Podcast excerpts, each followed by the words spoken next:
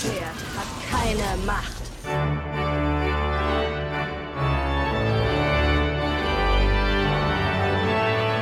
Angespielt. Spiele, Streit und Sport.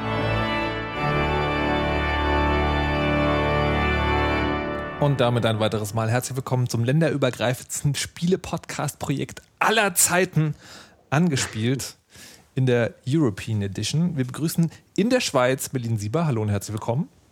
Hallo, guten Abend. In Österreich Rainer Siegel. Hallo und herzlich willkommen.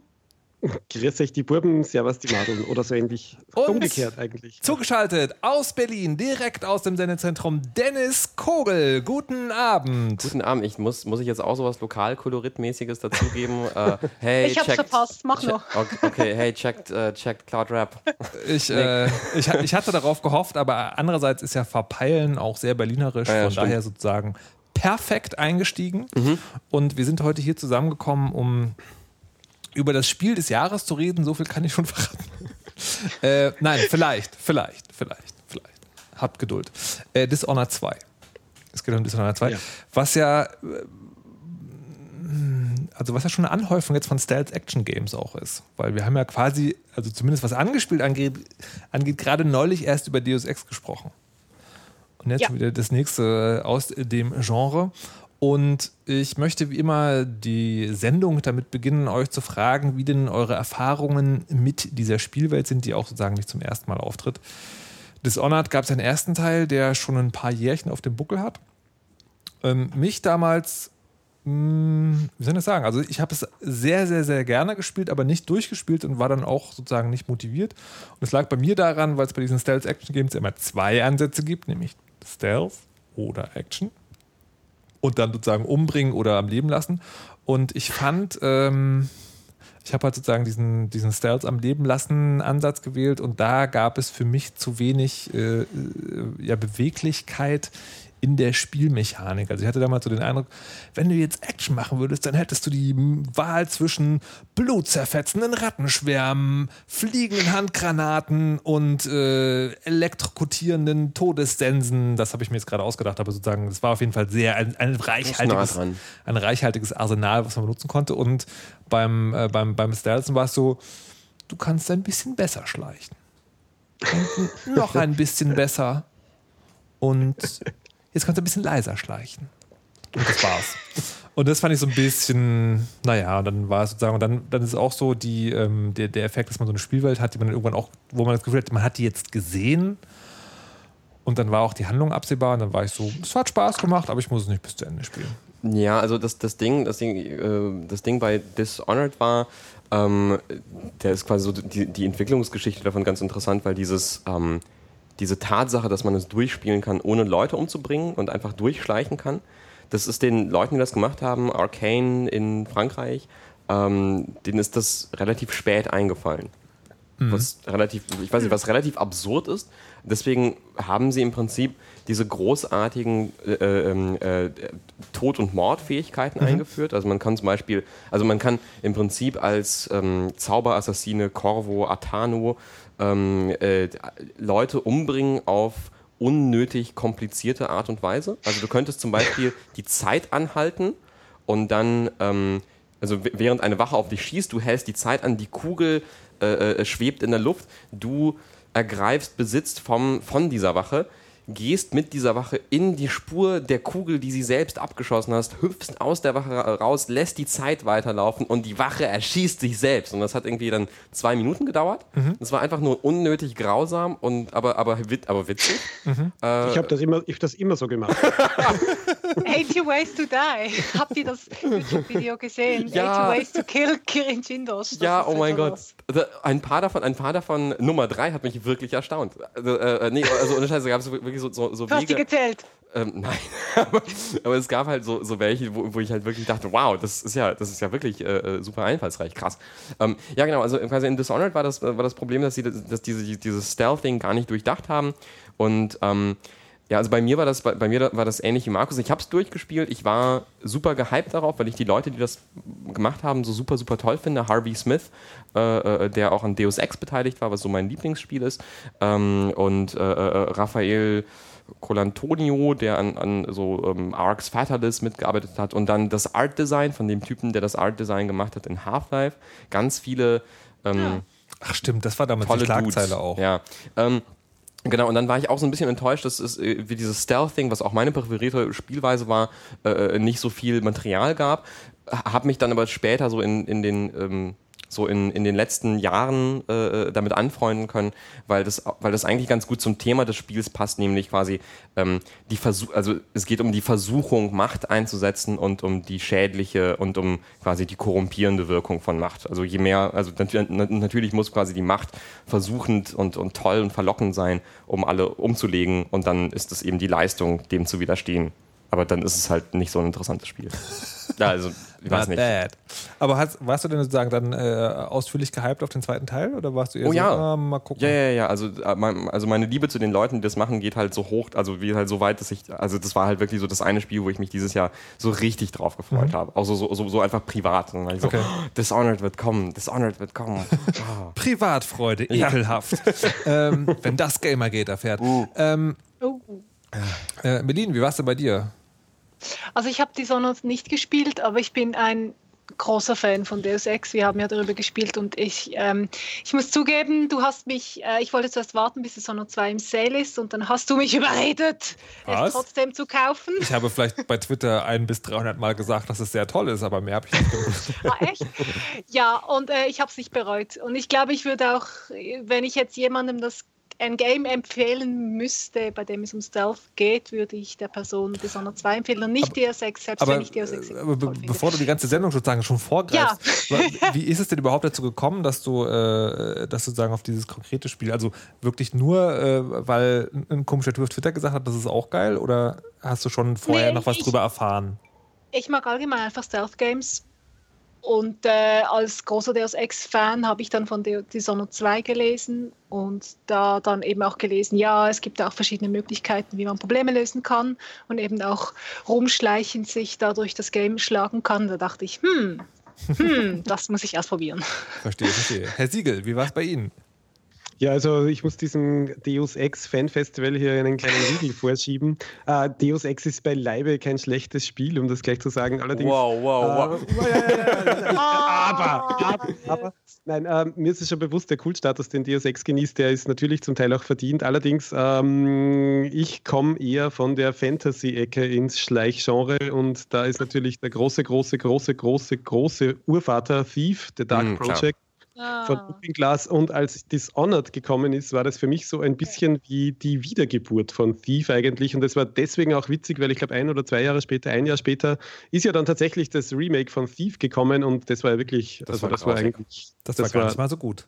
Hm. nicht so super und Dishonored hat wirklich so viel richtig gemacht und hat mich sehr an Thief erinnert und da war ich drum ganz nostalgisch und ich war, ein- ich war ein großer, ein großer Lober auch von, von Dishonored. Das war damals auch irgendwie eines meiner Spiele des Jahres, wenn nicht gar das Spiel des Jahres. Also ich habe es grandios gefunden, schon Teil 1 und ähm, ja, Teil 2 auch. Har Ja, aber- Harvey, aber- Harvey Smith übrigens auch beteiligt an den Thief-Spielen. Der Ja, Lead-Designer davon. Also das zieht Der sich hat, so ein doch, bisschen der, durch. hat doch, der hat doch so ein Schleichspielproblem, glaube ich. Ja, nee, also das ist Warte, halt. warte, warte, warte, warte, warte. Mhm. Äh, Rainer, bevor du, also du hast ja schon gesagt, was wird jetzt nachdem du Dishonored 2, aber wie war es davor? Also das ist ja sozusagen ne, das schwierige zweite Album etc. pp. Also wie, was waren deine Erwartungen, bevor das Spiel losging? An Also Dishonored 2, oder? Ja, ja, genau. Bef- Also vor Dishonored 2. Also ich habe mich interessanterweise überhaupt kein bisschen hypen lassen. Ähm, kommt vielleicht ein bisschen mit meiner privilegierten Situation, nicht wirklich dauernd über alles schreiben zu müssen, was an News so auf mich zukommt. Ähm, ich habe keine Trailer gesehen. Ich habe mir gedacht, okay, die werden das schon machen. Ich war ein bisschen enttäuscht natürlich, weil das Schöne an Dishonored war ja damals, dass es tatsächlich eine neue IP war, Intellectual Hm. Property, wie man in Konsumprodukt-Business sozusagen pflegt.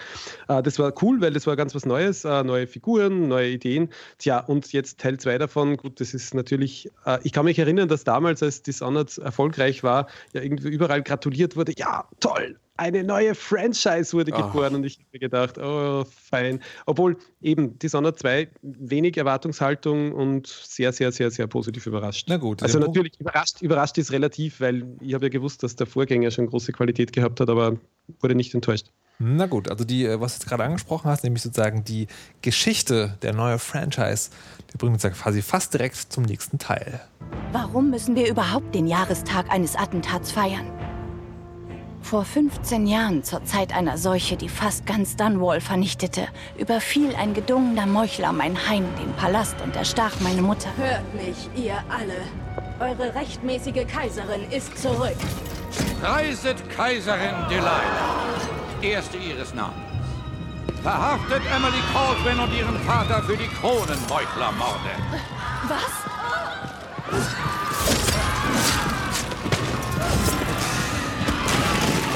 So, und an dieser Stelle sozusagen, das ist ein Zusammenschnitt und ich glaube, wenn man die Spiele nicht kennt, könnte man jetzt nicht sagen, welcher Zeitlinie das zugeordnet werden müsste. Und das ist mit Absicht so gewählt. Denn das war ganz am Anfang der Punkt, wo ich gedacht habe, nee, so bitte nicht. Also da hätte hätte ich fast das Spiel wieder ausgemacht und wäre aufgestanden und hätte irgendwie was anderes gemacht. Weil erster Teil ist ja, die, ähm, die, äh, die Kaiserin wird ermordet, man ist der Assassine und dann klärt man das alles auf und bla bla bla. Der zweite Teil fängt an mit das Attentat ist 15 Jahre her, es gibt einen Jahresfeiertag und Überraschung, jemand Böses kommt in den Thronsaal und bringt ein paar Roboter mit und dann gibt es eine neue Kaiserin. Das ist so, also wirklich so eins zu eins eine Wiederholung. Und das kann man ja manchmal als, äh, als erzählerisches Mittel einsetzen, aber ich war wirklich arg frustriert. Also, George Lucas würde sagen, es reimt, also it rhymes und so, aber, das, das fand ich aber so es schlimm. ja, hm. So Ah, schlimm fand ich das, ja. Das war, das war wirklich so. Also, du hast einen zweiten Teil von dem Spiel und du hoffst, da passiert was Neues. Und dann kriegst du quasi den lauwarmsten Aufguss, den man sich überhaupt vorstellen kann, in, in der Inszenierung.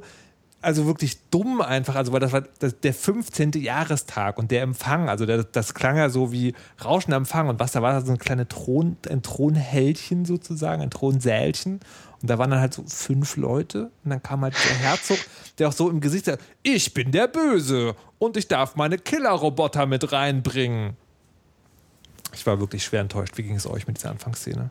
Merlin. Ich hatte das Gefühl, ich hatte das Gefühl, es war ein Märchen, weil es ist die, die klassische Märchensituation, die böse Schwiegermutter oder wer auch immer tritt auf und nimmt den ihr gebührenden Platz ein und verstößt die arme Heldin vom, vom Thron und ich war sehr fasziniert von der Szene.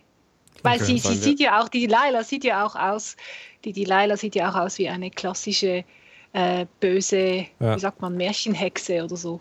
Sollen, Ja. sollen wir vielleicht die, die Story kurz zusammenfassen? Also quasi. Ne, an der mal. Stelle noch nicht. Aha. An der Stelle sozusagen ist es ja, ist es ja erstmal nur wichtig, da passiert genau dasselbe wie im ersten Teil nur in grün. Und ich würde erstmal gerne, bevor wir das mit der Story machen, sozusagen erstmal gerne wissen, wie es dir mit dieser Szene ging. Mir ging Ja, da sieht man, ich habe das. Spiel nicht gespielt. Deswegen ist es mir anders. Mir ging schlecht. Mir, mir, mir ging es schlecht. Ich habe, ähm, ich, also ich mochte, mochte die, die ähm, relativ straightforward Rache-Story des ersten Teils und hat, hat gedacht, ah, diesmal wird es bestimmt komplizierter, wird es auch, aber nicht so. Also quasi nicht, also der, der Einstieg ist halt so super, super, ich, ich fand den super faul. Also wirklich Ja. einfach nur so, ja, im ersten Teil wird die, die Kaiserin entthront und du musst den Thronräuber vom Thron jagen. Und im zweiten Teil Teil bist du die Kaiserin entthront und du musst die Thronräuber. Hm. Also, it happens again and again and again. naja. Herr Siegel. Tja, tja, also ich, ich bemerke gerade, dass äh, ihr anscheinend so gottverdammte Pros seid, dass ihr das Tutorial völlig übersprungen habt. Ich mache das ja aus purer Nostalgie, nicht wegen den Mangels meiner Lead-Skills. Äh, und für mich war natürlich der erste, die erste Begegnung mit dem Personal eigentlich im Tutorial. Und da habe ich es wirklich sehr nett gefunden, dass man da ja gleich einmal also als Emily beginnt, wenn ich mich recht erinnere. Ja. Ja, und äh, gegen Corvo quasi oder sich vom eigenen Vater da mehr oder weniger äh, die letzten Trainingseinheiten abholt. Und das habe ich sehr nett gefunden, weil äh, gleichzeitig da mir ja, man hat quasi den Protagonisten des ersten Teils äh, als Lehrmeister und gleich Sparringpartner. Das war für mich eigentlich der Einstieg ins Spiel. Ach, wow. Also, also ich, ich habe es tatsächlich. Also Eine Stabübergabe. Entgegen deiner haltlosen Vorwürfe habe ich das Tutorial natürlich sozusagen gespielt, aber fand auch das sozusagen sehr lame. Also Och, ich, ich mochte das. Es war, ich, ich, Oh, fand das ich fand das, also ich hätte mir mehr gewünscht, also mehr Szenen gewünscht mit, mit Emily und ihrem Vater Corvo, Ja, weil die sich halt voll. irgendwie gern haben. und Also, so. also ich hätte tatsächlich sozusagen besser gefunden Prolog, also ne, sozusagen ein Kapitel, äh, so Einführung dieses Settings, Ja. man, macht, man macht zusammen so ein verbotenes aus dem Schloss ausbrechen. Ähm, Ja, da, da, darauf hab ich, also da- damit habe ich gerechnet, aber also, ja, aber das Tutorial war schön. Ich äh, äh, stimme Rainer zu, das Tutorial war schön. Gott, ihr Weicheier, ey. Das Tutorial war schön. Ich bin pro Vater, Mutter, äh, ne Quatsch, Vater, Mutter. Ich bin pro Vater, Tochter, äh, positive Vater-Tochter-Rollenmodelle, wo Vater, Tochter beide Zauberassassinen sind. Und sich gegenseitig so in den Schwitzkasten nehmen. Ja, sich gegenseitig wirken. Wirk mich, wirk mich, Tochter. Toll. Ja. Mein Vater hat das nie mit mir gemacht. Wenden wir uns weniger therapeutischen Inhalten zu und äh, Dennis, du wolltest die Geschichte zusammenfassen. Äh, okay, also äh, so, soll ich einfach beim, also beim, beim ersten Teil anfangen? Der erste, okay. Äh, ich fange trotzdem beim ersten Teil an. Äh, also der, im ersten Teil geht es darum, dass die, dass die, äh, das wird, das wird halt super nerdig jetzt. Ähm, Im ersten Teil gibt es die Kaiserin Jasmine Caldwell. Äh, sie wird umgebracht von bösen Verschwörern und äh, äh, die Schuld dafür landet dann beim, bei ihrem Leibwächter, dem Assassinen äh, ähm, äh, und quasi Spion Corvo Atano, der, das stellt sich dann raus im Laufe des, äh, des Spiels, nicht nur ihr Leibwächter war, sondern ihr sexy Lover. ihr Stecher. Oh, oh Gott. ähm, genau, und quasi. Äh, Verstehst du Messer? äh, ach so. Ah. Ich dachte an Penis. Oh, Und ähm, genau, und dann geht es halt um diese, um diese Rache-Story. Der, der, der Leibwächter ähm, befreit sich aus dem Gefängnis und mithilfe eines mystischen, äh, mystischen Zauberwesens aus dem Äther, dem Outsider, ähm, der ihm Zauberkräfte gibt und mithilfe von Rebellen muss er dann quasi die, ähm, die bösen Verräter umbringen, die ihn dann auch nochmal irgendwann verraten. Und dann gibt es, dann wird es alles kompliziert. Am Ende, am Ende ist alles gut. Am Ende ist quasi die Tochter, äh, die Tochter auf dem Thron. Äh, äh, der Leibwächter ist der tolle Held und so weiter und so fort. Der zweite Teil, im zweiten Teil geht es darum, dass doch nicht alles gut ist, denn es gibt noch die ähm, äh, äh, Schwester, die uneheliche, die Bastardschwester der, der toten. Kaiserin, Ja. die von einem bösen Baron aus einer Stadt, von der man noch, von der man so kurz im ersten Teil gehört hat, sie aber nicht gesehen hat, äh, Karnaka, ähm, äh, ähm, der, der bringt sie vorbei. Sie, die Mut, diese Schwester ist eine Hexe. Zusammen entthronen sie Emily und dann mit Hilfe einer Roboter, eines roboterbauenden Genies versuchen sie die Macht an sich zu reißen. Dann geht es aber darum, dass die, dass die Schwester eine, eine Hexe ist und sich unsterblich machen lässt und dann gibt es noch 10.000 Nebenfiguren. Aber das ist vorher passiert. Also quasi, dass die Hexe sich unsterblich machen lässt, ist vor der Entthronung passiert. Ja, ja, ja, ja. ja. und, dann geht So. es, äh, und dann geht es darum, dass man mit, mit Emily nach Karnaka... Halt! Das ist ja so, du kannst jetzt sagen, es gibt diese Thronräuber-Szene und dann kannst du entscheiden, willst du spielen als Corvo Mhm. Korrekt, ja. oder willst du spielen als Emily. Ähm, also ich entnehme dem, du hast mit Emily gespielt, ich habe mit Emily gespielt, Mhm. Herr Siegel. Ich glaube, wir alle haben mit Emily gespielt. Emily, Um Emily, Emily. Gottes Willen, ey, was ist das denn für das ist ein, ein Na, undivers zusammengesetztes Panel? Tja, aber ich habe im zweiten Spieldurchgang, den ich gestartet und noch nicht fertig gemacht habe, ja, Streber total, ähm, Corvo Atano gewählt. Ah ja, und? Ja, ich habe auch die Haut drauf Methode gewählt beim zweiten Mal und das hat seine eigenen Probleme, da können wir gerne später noch drüber Na reden. gut, alles klar. So, also dann, äh, dann, geht- dann sagen, dann ist die Geschichte, aber dann ist die Geschichte ja sozusagen ähm, relativ straightforward eigentlich. Ne? Ja, naja, also das, das, das, das, das Problem, ich finde, das Problem an der Geschichte ist, dass, also man äh, reist dann in, in, diese, in diese Stadt, das ist so eine, so eine, ähm, ja, so eine mediterrane Stadt, Ja. irgendwo an der, an, der, an der Küste und es scheint die Sonne, aber es, ist- es ist so noir in der Sonne mäßig. Ähm, aber also das Problem ist, dass man dir sagt, hier sind diese bösen Verschwörerleute, die sich gegen dich verschworen haben, ähm, aber du, also du weißt nicht warum und wie das alles passiert ist und dann sagt man dir, du musst das aber auch jetzt irgendwie aufklären. Also ich hatte das, das Ding ist, beim ersten Teil, was, was, was so mein, mein, mein Argument ist da, dafür, dass die Story so ein bisschen Mist ist in Dishonored 2, im ersten Teil tanzen böse Leute vor dir rum und sagen, ha, ha, ha, ha, ha, wir haben dich entthront und ins Gefängnis geworfen. Ja. Und dann verbringst du den Rest des Spiels damit, sie alle umzubringen. Das Ja. heißt, es präsentiert dir ein klares Feindbild Ja. und quasi du mordest dich einfach einen nach dem anderen durch Ja. die durch. Und im zweiten Teil hast du keine Ahnung, wer diese Figuren sind, außer Okay. dem Baron und dieser und der und der, also bei mir war das zumindest, und Delilah, der, der, der bösen Schwester. Und dann kommen halt die Ärztin oder so. Aber das ist doch, aber das ist doch, das ist doch völlig klar. Also für mich ich finde es total okay. interessant, dass du das gerade sagst, weil bei mir war es wirklich sagen, es war völlig klar. Du hast, also im Prinzip äh, ist am Anfang ist klar, okay, es sind Baron und es gibt diese Schwester und die, die große Frage ist, wie, wie konnte das dazu kommen? Und dann kriegst du sozusagen einen Anhaltspunkt, also ist tatsächlich anders als im ersten Teil, also du arbeitest nicht eine Killlist ab, sondern äh, du musst erstmal rausfinden, was ist, was ist überhaupt los. Und dann sozusagen, das führt dich ja dazu, zu dieser Ärztin dann zu gehen, weil die könnte was wissen. Also, sagen. also das, erste ist sozusagen gar nicht der Auftrag, bringen die und die um, sondern ein entscheidender Hinweis ist dort und dort. Das finde ich eigentlich nicht so doof. Ich weiß nicht, mich hat es irgendwie, ich, ich habe Also- ich hab's die, die, die äh, lange Zeit über nicht, nicht kapiert, was ich, warum man überhaupt in diese Stadt fährt. Und ich muss auch zugeben, obwohl ich das Setting und alles so liebe, gerade so bei diesen ganzen Missionserklärungen, habe ich mich halt dauernd dabei erwischt, wie ich auf Twitter geschaut habe. Möglicherweise ist das aber ein ganz Echt? anderes Problem. Ja. Dennis, Dennis, Nee, Dennis. also ich, fand, die, ich, ich konnte dem einfach schwer folgen. Aber das, ich glaube, das, das, das Vielleicht liegt das an mir, aber ich habe das Ähm, auch öfters gehört von nee, anderen Menschen. ich ich finde es ganz lustig, was sagen. äh, In einem Interview mit Daniel Suarez, dem bekannten Science-Fiction-Autor, äh, sagt der, äh, was jetzt nichts Neues ist, dass nämlich die Fortschritte von Social Media unsere Aufmerksamkeitsspanne Du degeneriert. hast gerade ein Telefon geholt. Ich habe gerade mein Telefon geholt, mit Absicht. ähm, und zwar, also ich finde es sehr interessant, dass du das sagst und dass es anscheinend auch andere Leute sagen, weil ich finde die Handlung tatsächlich sehr straightforward. Also sagen das Ding. Das ist halt nicht, es ist halt nicht so dieses, ähm, also äh, alle Schritte sind von vornherein klar, aber es ist immer ganz klar, warum du an dem Ort bist, wo du gerade bist. Für mich zumindest. Herr Siegel, wie ging es Ihnen da?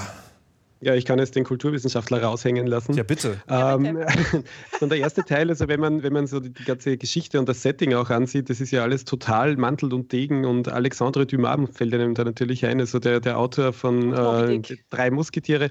Moby Dick für mich weniger, aber bei Alexandre Dumas hätte ich äh, den Vorteil anzubieten, dass der eben sogar in der Form, wie er geschrieben hat, recht viel mit Dishonored gemeinsam hat, nämlich äh, die meisten Romane äh, dieses Autoren sind ja als Fortsetzungsromane erschienen tatsächlich. Das war damals wirklich große Unterhaltungs, großes Unterhaltungskino, wenn man will, so irgendwie das Populärmedium des äh, tja, 19. Jahrhunderts, wo jede Woche da äh, neue Teile des Rache-Epos herausgekommen sind. Und äh, Graf von Monte Cristo kennt ja jeder in gewisser Weise. Das ist eigentlich Dishonored 1. Korrekt, Man wird, die Maske man wird, und so weiter. Genau, genau. Man wird, man wird verraten durch eine Intrige vom rechtmäßigen Platz verstoßen und kehrt dann aus dem Gefängnis zurück, um einen nach dem anderen auf mehr oder weniger originelle Weise umzubringen. Äh, bei Teil 2 hat sich für mich das Ganze eigentlich ebenfalls so als, als also ich stimme da Dennis schon zu, dass die Geschichte irgendwie ein bisschen verwirrender ist als Teil 1. Teil 1 war wirklich sehr straight. Ähm, bei Teil 2 ist es aber eigentlich auch egal, weil eben die Einsätze, die einzelnen, wo man da aufbricht, das sind eigentlich doch in sich abgeschlossene Geschichten dann wieder. Das finde ich interessant. Und vor allem, das, das bedingt, das ist einerseits ja auch super als Serienformat, weil man kann sich tatsächlich als berufstätiger Mensch oder Rentner einfach hinsetzen am Abend und tatsächlich damit zwei bis drei Stunden äh, eine so eine kleine abgeschlossene Geschichte spielen und dann am nächsten Abend das nächste, das nächste Kapitel angehen. Und das entspricht eigentlich ganz genau diesem, diesem Serienformat. Es ist ein Fortsetzungsroman. Es hat wenig Cliffhanger eigentlich, in- interessanterweise finde ich. Das heißt, die Missionen sind tatsächlich abgeschlossen. Die werden auch abgerundet dadurch, dass man eben zum Boot zurückkehrt, dann schippert man da irgendwie zurück und so. Das nächste Mal fängt es wieder mit Briefing an. Das heißt, es ist jetzt nicht so, dass da äh, man von einem Abend auf den nächsten da ganz äh, total nervenzerfetzt hier sitzen muss und nicht weiß, wie es jetzt weitergeht. Das passiert ganz selten. Ähm, das finde ich ganz es- interessant aber, daran. aber es ist trotzdem spannend genug, dass man es machen könnte. Also ich, Es ist spannend genug, dass man natürlich auch wissen, wissen will, wie es weitergeht Ja. und vor allem, das ist vielleicht auch, ich greife schon wieder vor, es ist so streng strukturiert da, immer ja Deutschen wirklich, ähm, dass tatsächlich, ich finde es auch nett, dass da tatsächlich eben, ähm, ja, dass, dass, dass die Geschichte eben zwar so voranschlingert irgendwie, aber die, die Levels und die Setpieces, die man dafür jedes Mal bekommt, die sind wirklich so unfassbar genial zum Teil, Mhm. dass man eben wirklich mit Freude vorausblickt. Also man braucht sich eigentlich nie fürchten in dem Spiel. Gut, das ist vielleicht sogar schon ein Spoiler. Liebe Kinder, wenn ihr Dishonored 2 spielt, braucht ihr euch nicht zu fürchten, dass der nächste Level langweiliger wird oder nochmal dasselbe liefert, als der gerade absolvierte. Tja, kann man so sagen. Das stimmt, also wirklich- die, die Level, also da, da, da, da möchte ich mir auch, auch, auch zustimmen. Also, obwohl ich diese, diese Rahmenhandlung relativ langweilig finde, die Le also jedes, Halt. jedes Level Halt. fantastisch. Nee, nee, nee, Halt, ich lass, nee, doch. ich lass mich gar nicht aufhalten, doch, doch, doch. Markus. Weil Jetzt dazu kommen wir. Ich habe jetzt wieder 18. Nee, ich möchte vor allen Dingen, dass auch Frau Sieber zum Thema was Mhm, sagen darf. Ähm, und was?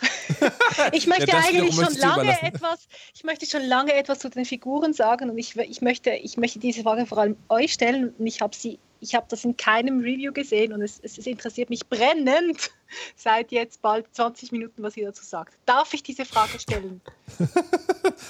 Okay.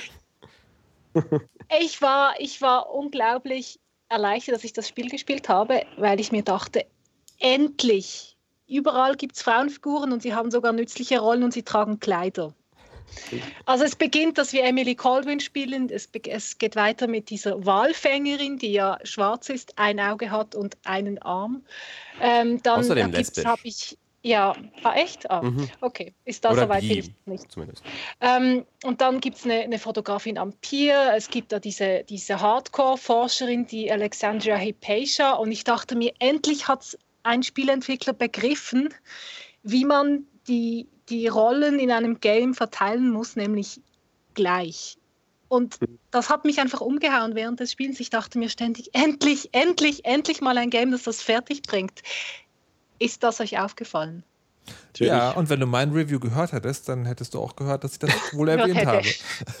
nee, also, also das ist tatsächlich sozusagen einer der, ähm, ich weiß gar nicht, an welchem Punkt das war. Also ich war natürlich sozusagen schon sehr begeistert über die Tatsache, dass man einfach gleichberechtigt äh, einen Mann oder eine Frau spielen kann und das sozusagen äh, einfach dasselbe ist und nicht sozusagen äh, irgendwie, keine Ahnung, was man sich da alles, da sind sich schon die absurdesten Sachen ausgedacht worden. Wenn du das Mädchen spielst, dann ist das Spiel leichter oder weiß der Geweih, sondern dass es einfach sagen, wirklich eine Auswahl ist, die trotzdem. Und du bist nicht und- ein und, du bist nicht ein Stand-in einfach. Das, die Figur ist nicht einfach Ja. eine leere Hülle wie in Fallout 4. Ja. Da ist, spielt ja auch das Geschlecht keine große Rolle. Genau, es ist Du nicht, so, ist nicht wie, bei- wie bei den ganzen Skyrims und Fallout sozusagen, wo es halt egal ist, was du spielst, sondern du bist tatsächlich trotzdem eine Figur, also eine Hauptfigur. Und ähm, ich glaube, ich glaube tatsächlich sozusagen so richtig aufgefallen ist es mir auch mit der Kapitänin.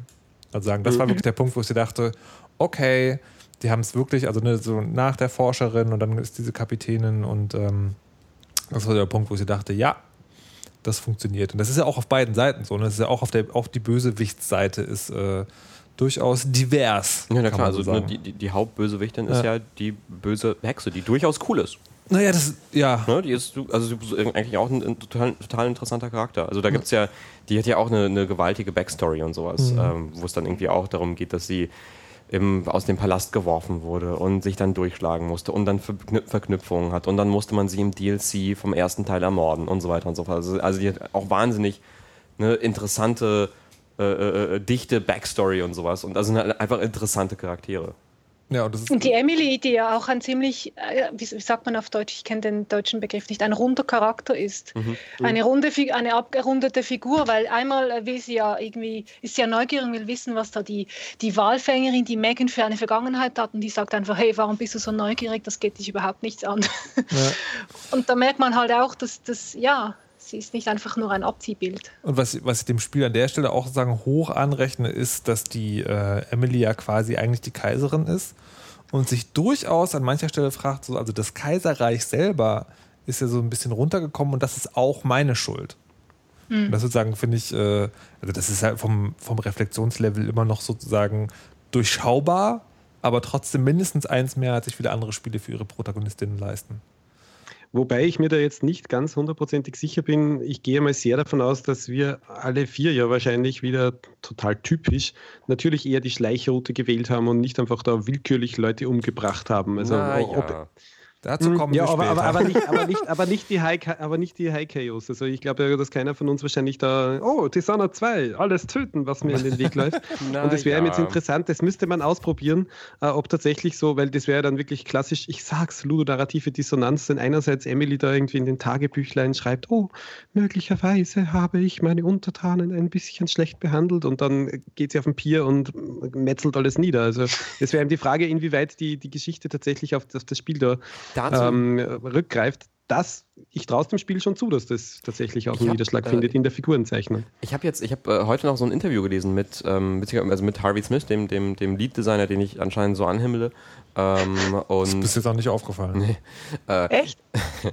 Und ähm, da ging es da ging's auch so ein bisschen, wir haben jetzt irgendwie dieses Low Chaos, High Chaos äh, erwähnt, so ganz, ganz kurz. Je, äh, man, wenn man durchschleicht, hinterlässt man die Welt in einem besseren Zustand, als wenn man sich durchmordet. Also dann äh, erhöht sich der Chaos und alles wird heruntergekommener und noch schlimmer. Ähm, und da hat, hat er zumindest gesagt, mir ist es halt nicht aufgefallen, weil ich es nicht durchgespielt habe und auch nicht ein zweites Mal gespielt habe. Aber er meinte, dass, es, äh, dass sie quasi für, ähm, für alle Vari also für alle für Low Chaos und für High Chaos verschiedene Voice Lines aufgezeichnet haben, also verschiedene, verschiedene Sachen, die die Charaktere sagen. Und er hatte dann ein Beispiel, wenn man in, im Bergwerk als ähm, Low Chaos Emily, äh, als, als Schleich Emily an einer, ähm, ja, an so, einem, an so einer Bergaxt, Pickaxe, wie nennt man eine Pickaxe, ähm, Pick, Picke. an einer Picke vorbeiläuft. Nee, wie heißt die? Weiß, weiß, Oh Gott. Oh Gott. Da, da scheitert's. Äh, ja, an diesem Dingsbums, mit dem man Steine und so. Wir machen Dinge Ja. mit, mit Worten. Wir arbeiten nicht hart. Ähm, so, äh, äh, da, da läuft man dran vorbei. Pickel? Ja. Pickel? Ja? Heißt es Pickel? Als Bergvölker müssten wir das jetzt eigentlich wissen, Ja. oder? Aber bei uns ist das ein Krampen. Naja, man, läuft, äh, man läuft halt an so einem Krampen Aber was vorbei. sagt sie denn jetzt? So, und sie sagt, und also wenn man sie friedlich spielt, sagt sie, die armen Bergarbeiter, auch euch werde ich befreien vom schrecklichen Joch des Barons. Und wenn man sich aber vorher die ganze Zeit durchgemordet hat, sagt sie angeblich laut dem Designer, diese, äh, diese, diese Krampen würde ich die, Spitzhacke. diese, Spitz, diese Spitzhacke. Spitzhackenkrampe würde ich ganz gerne Delilah durch den Kopf rammen. Okay. Also das heißt, sie wird auch zynischer, je mehr man irgendwie Leute umlegt. Angeblich. Hab's halt selber nicht erlebt. Also das kann ich insofern bestätigen, weil ich, mein zweiter Durchgang ist allerdings mit Corvo natürlich, weil ich wollte dann natürlich ein bisschen wechseln, und ja, da ist mir aufgefallen, das ist ein ziemlich unsympathischer Sack. Wahrscheinlich, weil ich ihn so spiele, nehme ich jetzt an. Äh, ja, aber das, aber das, sozusagen, das, das fände ich tatsächlich auch, äh, also ich habe das für mich auch äh, sozusagen schon so beschlossen, obwohl ich noch nicht mehr das erste Mal durch bin, aber ich so dachte so, ich, diese, diese Spielwelt, ne, warte mal, bevor ich darüber rede, ich, da möchte ich noch sagen, noch das hier vorher anbringen. Die Leute vom Crystal sind der Kaiserin treu und ich drucke einen Monat lang täglich einen Artikel, um sie daran zu erinnern. Crystal hat jetzt eine neue Kaiserin. Und am Morgen brauchen sie auch einen neuen Drucker. Nur ein Trottel droht einem Mann, dem eine...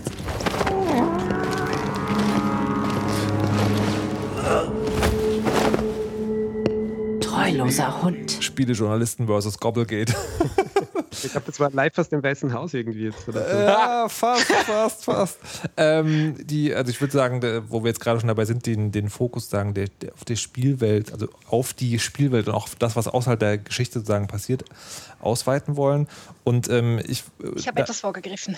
dazu, ähm, äh, und dazu, weil jetzt gerade sozusagen ankam, ne, so, also Morden und nicht Morden und die beiden Figuren. Ich finde das tatsächlich ganz interessant, dass es für mich sozusagen so bei Spielen, die diese Möglichkeit geben, zu wählen zwischen Schleichen und Nicht-Schleichen, habe ich immer sozusagen in mir ne- nicht das Problem habe, sondern den Wunsch sozusagen, dass wenn ich äh, die, die, die Art und Weise, für die ich mich entscheide, wenn die sozusagen von meinem der natürlichen Setting sozusagen abweicht, dass ich mir die irgendwie begründen kann.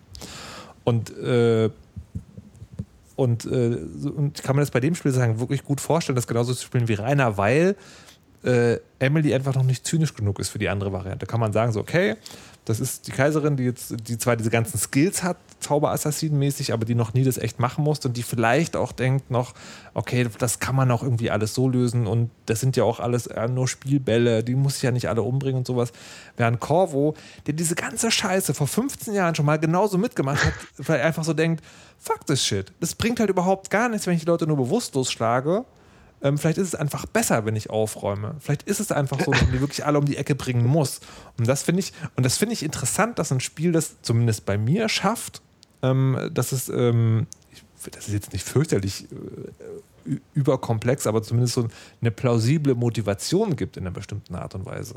Na, erzählerischer gibt es natürlich so mehr Sinn, das hast du vollkommen recht. Das ist so. Und ich glaube, so wird es auch meistens gespielt. Also ich Ja. gehe mir davon aus, dass die meisten wahrscheinlich tatsächlich mit dem neuen Charakter beginnen werden, wenn sie den ersten Teil gespielt haben, weil ähm, ja, tja, da hat man Teil 2 und da gibt es eine ganz neue Figur mit ganz neuen Kräften und oh, dann spielen wir doch lieber das, was wir schon kennen. Also ich glaube, die meisten werden mit Emily beginnen und ich glaube trotzdem, dass man sagen kann, dass die meisten höchstwahrscheinlich auch, die das Spiel spielen und die das Spiel gern spielen, eher Stealth als tatsächlichen Kern des Gameplays betrachten werden. Also ich würde Mhm. sagen, das Spiel ist für Stealth gemacht. Man kann es natürlich anders auch spielen, aber das ist eigentlich, wenn ich, wenn ich jetzt einmal mich persönlich so als Blaupause für alle anderen Menschen rundum nehme, wie ich sonst auch immer mache, ähm, dass wahrscheinlich beim zweiten Durchgang man sagt, na und jetzt schaue ich mal, was ich an Massakerkünsten da irgendwie Ja. ausgelassen habe und dann bietet sich natürlich Corvo an, also auch wegen der anderen Fähigkeiten und so. Also ich glaube, dass wahrscheinlich das ich wette, wenn man da die Steam-Auswertung oder sonstige Statistiken hätte, dass die meisten es genauso spielen. Erstens Emily Stealth, zweitens Corvo Assault. Mhm. Also ich glaube, dass das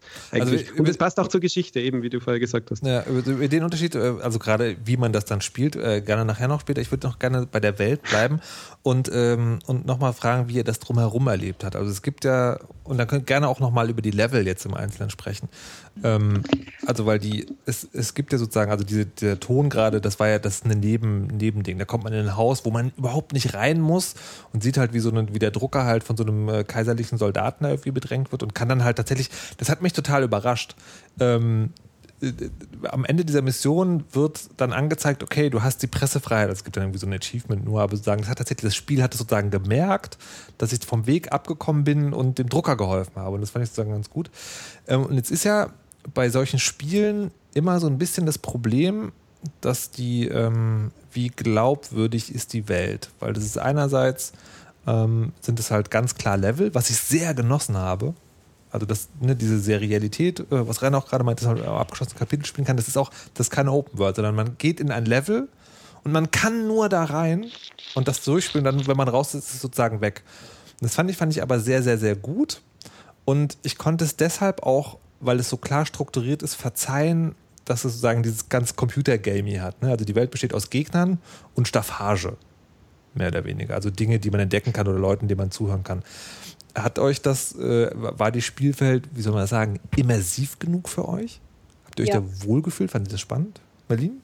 Ja, also ich glaube, was, das, was ich bei Deus Ex auch so schön fand, war auch wieder in Dishonored 2 der Fall, diese ganzen Minigeschichten. Jetzt nicht mal der Drucker, sondern es gab da dieses eine Zimmer, da kam man rein und da lag eine Leiche auf dem Bett und es stellte sich dann heraus, dass die irgendwie die, ein, ein Paar ein, eine Art Ritual ausprobieren wollte und dann eben leider daran gestorben ist.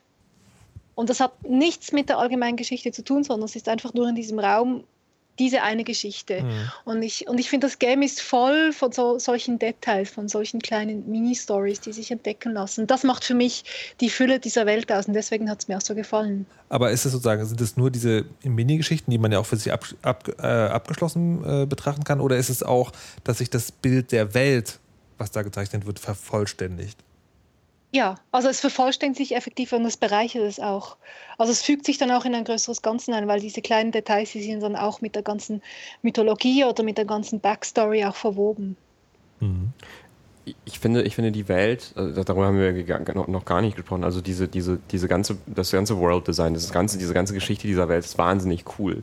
Also es geht ja, es ist ja, also es ist eine Fantasy-Welt, haben wir vielleicht schon erwähnt, es gibt Zauberwesen, die außerhalb der Realität äh, existieren, die Leuten Zauberkräfte geben, wie sich hin und her teleportieren und so weiter und so fort. Aber das, das ist schon, das ist, das ist schon sozusagen special. Ne? Das ist nicht, das ist nicht, das ist nicht eine Fantasy-Welt, sondern dass es Magie gibt, das ist schon einen ganz kleinen, erlesenen Zirkel vorbehalten. Ja, ich glaube, der Mann, der Mann. Nee, nee, nee, nee, nee, es ist schon, es ist schon, also, also um das zu beschreiben, es ist eine Fantasy-Welt, die wird irgendwie als Whale-Punk beschrieben, so ne, in Anlehnung an Steampunk. Moby Dick, Moby Dick.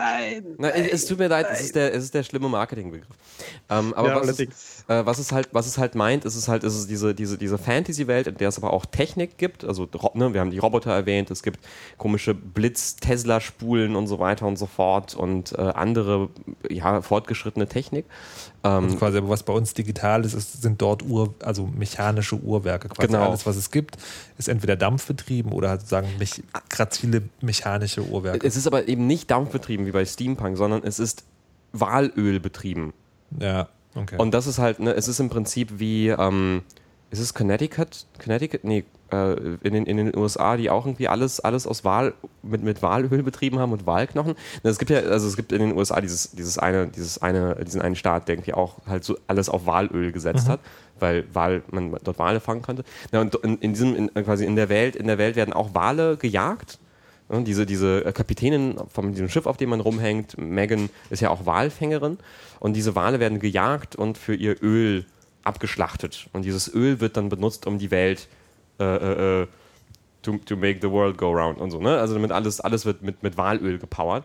Aber das jetzt, muss ich, jetzt muss ich aber einschreiten. In, nicht, in Kan, nicht in Kanaka, natürlich. Ah, und, und okay. Elektrizität. ja, ja. Windenergie. Windenergie, das ist das neue Ding in Kanaka, genau.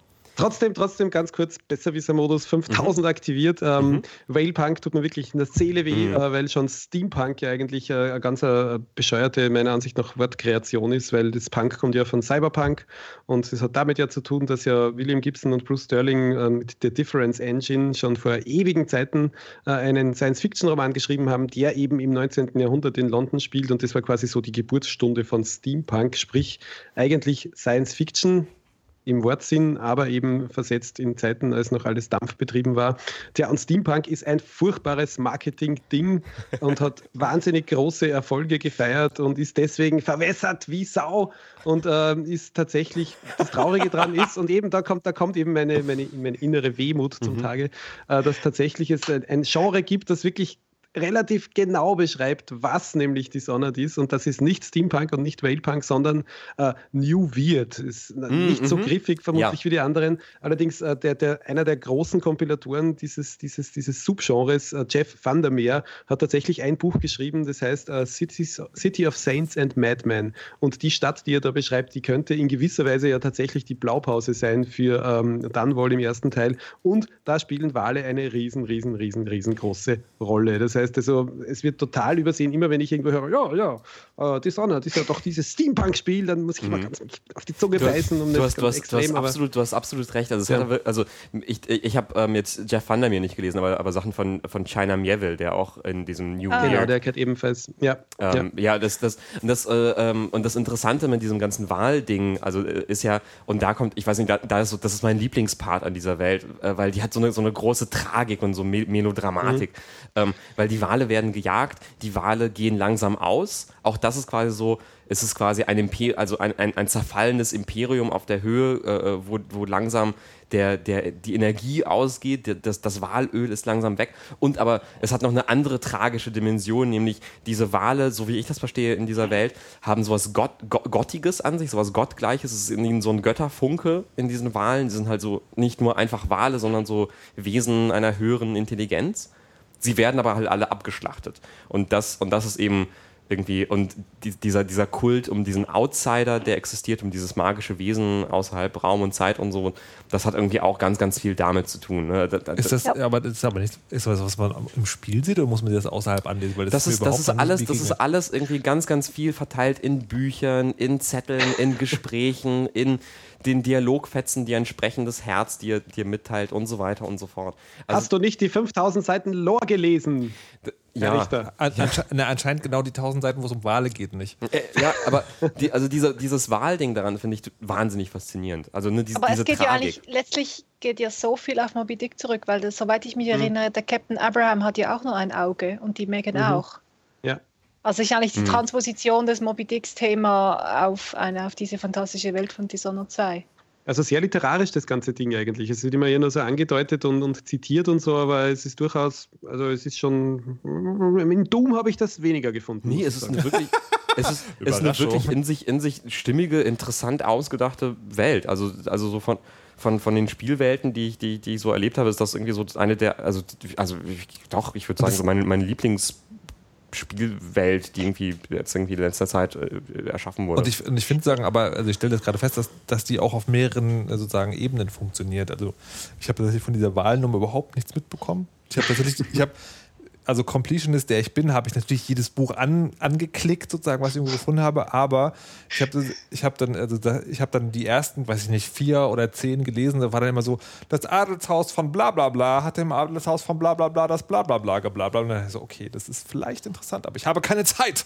Ich muss Leute nicht umbringen, aber bewusstlos äh, strangulieren. Und äh, habe deswegen nicht genau verfolgt. Aber trotzdem hat die Welt so dieses ganz dichte ähm, authentische Bild einfach, was funktioniert. Und das finde ich total faszinierend, weil es in jedem kleinen Detail, das man sieht, ähm, stimmt. Und das finde ich ganz äh, großartig. Ja, und nicht nur inhaltlich, sondern natürlich auch optisch und Die architektonisch. Also wie- Anmutung ist ja, wunderschön. Genau, von dem haben wir noch gar nicht gesprochen, aber das ist wirklich, also ich war ja häufiger schon in Italien als Südländer, dem Melin, Melin wahrscheinlich ebenfalls. Ähm, ich, Äh, war ja. sehr, ich war sehr erinnert an, an, an so Städte wie jetzt Genua oder eben so ein bisschen abgefuckte italienische Mittelmeerstädte. Was ich finde auch die Architektur sozusagen ist, ist, ist im jeweiligen Level ähm, spielt eine ganz große Rolle. Also das ist, das finde ich auch ganz, ganz faszinierend am und am, also am geflashtesten. oh Gott, was für ein schlimmes Wort. Aber ich muss es verändern. War ich in einem Uhrmacher-Level. Ähm, weil, also, also A, die, das Uhrmacher-Level ist sozusagen das Heim eines verrückten Erfinders und wie man das erwartet, äh, kann man äh, drehen Du meinst sich Kirin Jindosh? Kirin Jindosh, genau, drehen sich da irgendwie Wände und fahren Fahrstühle hoch und- hoch und runter. Das Haus selber verändert sich. Ähm, und das ist, und das, aber das, das Wahnsinnige ist daran, das ist nicht ein Gag, der einmal angewendet wird, sondern das ganze Level ist also ein riesiges äh, Haus, das man von vorne bis hinten erforschen kann. Und was ich am aller, aller faszinierenden fand, ich habe dieses ganze Ding durchspielt und fand das auch sozusagen so organisch und passend. Also ich hatte in dem Haus nie das Gefühl, sagen ich jetzt ist ein Levelabschnitt vorbei, ich komme zum nächsten. Es gab natürlich Abschnitte in dem Haus, aber das fügte sich alles zusammen. Aber als ich sozusagen das Level fertig hatte, dann fährt man von dem Haus wieder weg in so einer Bahn und dann ist man in so einer Hochbahn und ist dann irgendwie so, ähm, keine Ahnung, also so gefühlte, weiß ich nicht, zwei Kilometer weg und guckt dann nochmal auf diese Klippe hoch, wo das Haus ist. Und dann habe ich an der äußeren Form des Hauses erkannt, wie ich mich innen bewegt habe. Und diese Übereinstimmung, das finde ich so selten in Computerspielen, dass du eine Idee, also eine gefühlte Idee von einem Ort hast, die konsistent auch mit dem ist, was du dann außen in der größeren Spielwelt siehst. Und das fand ich wirklich, wirklich sehr, sehr, sehr gut. Dark Soul. Ja. Mir gefiel am, am besten bei Kirin Jindosh, dass man auch in die Zwischenwände reingehen konnte. Das war der Mhm. Hammer. Ja. Also dass man sozusagen den, den Level, äh, das Level-Skelett sozusagen auch anschauen konnte. Das war sehr Aber- schön. Ganz kurze Frage. Ähm, ja, das heißt ja angespielt, das heißt nicht durchgespielt. Ähm, ihr wart noch nicht in der Villa von Aramis Stilton, oder? Nein. Da bin ich unterwegs. Das ist das Zeitreiseding, ne? Da wird's nochmal. Doch, ja, stimmt, das ist auch. Obwohl ich fand, ich fand das aber tatsächlich, also das, ich kann Folgen auch angespoilt nennen. Ähm, die, äh, das fand ich tatsächlich von der Machart aber nicht so spannend wie das Uhrmacher-Level. Also weil, weil, ähm, weil die, du hast, das- die, du hast also in diesem Level ist es so, man findet dann so ein Device oder bekommt es vom Outsider und da kann man sagen, in der, in, von zwei verschiedenen Zeiten ähm, äh, hin und her reisen. Und deswegen kann man halt eine versperrte Tür in der einen Zeit durchschreiten oder man kann auch immer so reingucken, was passiert gerade in der anderen Zeit und kann die Wache dann äh, außer Gefecht setzen. Aber das ist trotzdem in dieser Mechanik total linear. Also das ist wirklich total linear. Sozusagen. Du musst halt, also ne, du bist halt an der, an der zu- Tür, dann musst du zurückreisen und dann kommst du durch die Tür durch, dann musst du wieder in die andere Zeit und so weiter und so fort. Also es gibt sozusagen einen relativ klaren Lösungswerk. Während bei, ähm, bei dem, äh, beim Haus vom Uhrmacher, hatte ich am Anfang diesen total großartigen Moment. Man kommt da an und dann gibt es so eine ganz typische Szene, wo der Bösewicht sagt: Aha, du bist hier, ich wusste, dass du kommst. Und dann verändert sich das Haus zum ersten Mal. Dann habe ich so eine Fähigkeit eingesetzt, wo man ganz schnell irgendwie irgendwo hingeht. Achso, nee, diese, diese klassische, dieser Mini-Teleport. Und bin dann quasi, was Berlin gerade meinte, in den Level rein, sozusagen, also hinter die Wand. Und hatte das Gefühl, ich habe Ja. auf einmal eine sozusagen zwei Stunden Spielzeit abgekürzt. Aber bin auch dem Uhrmacher sozusagen, habe dem Uhrmacher ein Schnippchen geschlagen, weil ich sozusagen mich nicht habe verwirren lassen, sondern einfach zack, vorwärts und rein in sein Herz. Und sowas, also dieses Gefühl von, äh, die Architektur bietet dir eine Möglichkeit, sich selbst zu umgehen, hatte ich in dem Zeitreiserlevel tatsächlich nicht. Obwohl, jetzt muss ich schon mal nachfragen, ich bin mir ziemlich sicher, dass du eigentlich tatsächlich überhaupt keine einzige Sekunde Spielzeit dadurch gespart hast, weil man muss ja trotzdem den Level in gewisser Weise durchqueren, also auch zwischen den Wänden. Du musst ich habe es ja auch so gemacht. Gehen. Naja, Du also musst ich, Sokolov retten gehen. Ja, ich, genau. ich hatte schon das Gefühl, äh, sozusagen, ich hatte schon das Gefühl, dass ich gespart habe, weil auf dem Rückweg, also man muss ja aus dem Haus wieder raus. Mhm. Auf dem Rückweg habe ich eine halbe Stunde an Orten zugebracht, die ich auf dem Hinweg nicht gesehen habe.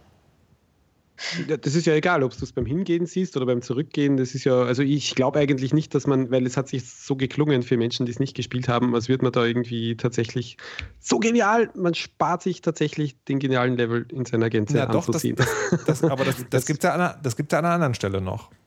Es gibt ja, es gibt ja äh, sozusagen wenig später diesen Level, wo man, ähm, ich weiß nicht, ob ihr da wart, wo man mit den beiden Gangs. Nee. Mhm, ja. nicht. Melin, warst du da schon? Beim Haulo? Mhm, genau. Ähm, ja, ich habe die Anfänge der, Band, der Bandenkämpfe mitbekommen. Genau, sozusagen. Da, da ist ein Level, da wird gesagt, so, so, okay, du musst durch diese Stadt zu dem eigentlichen Level hin und dann musst du halt einer von beiden, äh, einer von beiden Bandenanführer, also entweder den, den König der oder den Anführer der Palastgarde oder der, der kaiserlichen Garde Ah. umbringen oder den Bösewicht. Was du aber auch machen kannst, ist, du kannst an diese Tür gehen und dort gibt es ähm, ein Rätsel, so ein Logikrätsel. Wenn Tante Emma ein rotes Kleid trägt und äh, links von der mit dem violetten Kleid eine weiße Frau Ah. sitzt, wer trinkt den Whisky? Also so grob. diese Nummer.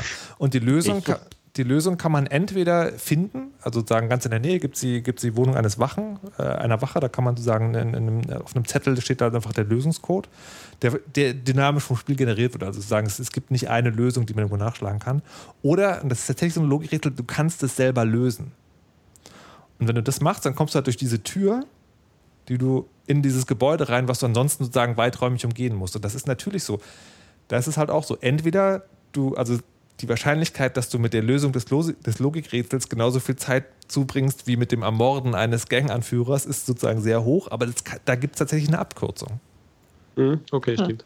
Ja, es gibt es, äh, was, ähm, was, was ich noch super spannend finde an diesen, äh, an diesen äh, Leveln. Also ich finde die nicht nur so vom, vom Design her super, super interessant, so um die zu durchqueren, um die zu erforschen. Mhm. Ich habe ich hab wirklich, also ich habe das so gespielt, dass ich wirklich versucht habe, jedes Level äh, also wirk- wirklich jeden, jeden Zentimeter zu erkunden. Also auch, Total, auch, ja, ja. auch teilweise, wenn ich habe eine Abkürzung gefunden, wenn ich so, aha, cool, das ist ja interessant, gehe ich entlang, dann gehe ich wieder zurück und Ja. gehe dann nochmal den Ja, ja. Weil, Ja, ich, weil ich ja, alles ja, so spannend ja. finde. Ähm, aber was ich halt su- super interessant finde, ist quasi, ne, also welche, welche, welche tollen Geschichten diese, diese Level halt immer in sich, über, über sich, über die Personen da drin erzählen. Das ist zum Beispiel beim Uhrmacher, das ist auch so, der Typ ist halt so ein gottverdammter Hipster eigentlich. Ähm, Ja. Äh, Also, wenn man das halt, ähm, das ist mir halt zuerst auch, auch gar nicht aufgefallen, aber wenn man si- sich das, also sein Schloss betrachtet, das sticht auch so architektonisch vom Rest der Stadt heraus. Also Ja, ja. er, ist, er lebt eigentlich schon in Ja, einer das- weiteren Ära. Ja, ist was ganz Ja, Besonderes. ja, genau. Er kleidet sich auch anders. Das Design, sein, sein, sein Interior Design ist auch ganz, ganz anders. Der ist halt auch wieder einen Schritt weiter. So, der ist schon bei Art Deco angekommen. Ähm, und der ist halt einfach, der, der denkt, er ist einfach eine saucoole, so eine coole Sau.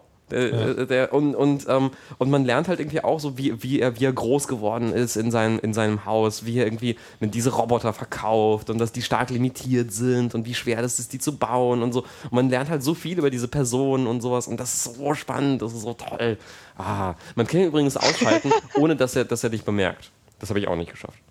Man kann ihn ausschalten. Ja, man kann, irgendwie, man kann ihn so ausschalten, dass er gar nicht dich anspricht und sagt, ah, du bist in mein Haus gekommen, sondern also irgendwie. Okay. Das. Ja.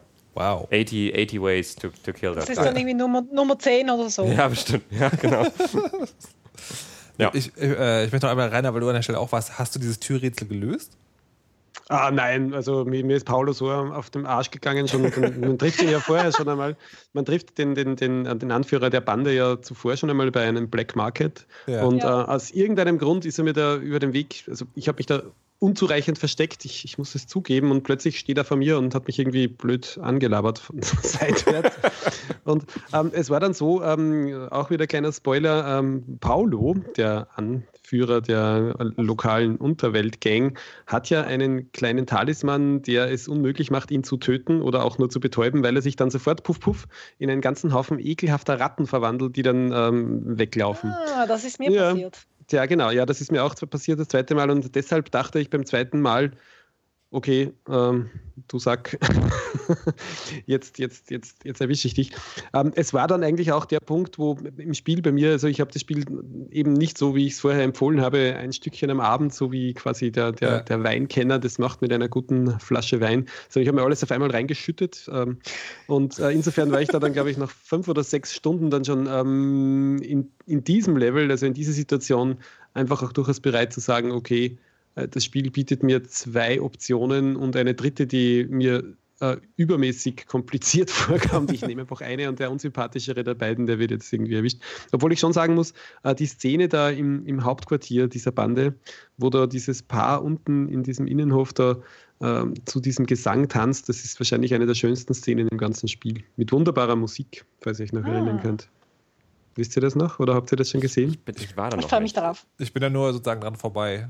Nein, wirklich. Ich bin da, glaube ich, zehn Minuten herumgesessen. Wahrscheinlich war ich schon äh, total, wahrscheinlich war ich schon irgendwie überfordert von, von, vom restlichen Binge- Binge-Gaming vorher und habe mir da wirklich das angehört. Das ist wirklich wunderschön. Also wirklich wunderschön gesungen und äh, ganz toll. Und die tanzen da und immer daran gedacht, so eigentlich, ja, jetzt, jetzt gibt es was auf die Nuss. Ja. Insofern habe ich also das Rätsel nicht selbst gelöst, sondern habe Paulo dann irgendwie, nachdem ich ihn zuerst in Ratten verwandelt habe und dann nachher eingesammelt, habe ich ihn dann zu den anderen Bösewichten geschleppt und auf den Tisch geknallt und gesagt, so, her damit. Also, tja, Verstehe. Der Ich bin nicht Siegel stolz drauf. Hat wieder zugeschlagen.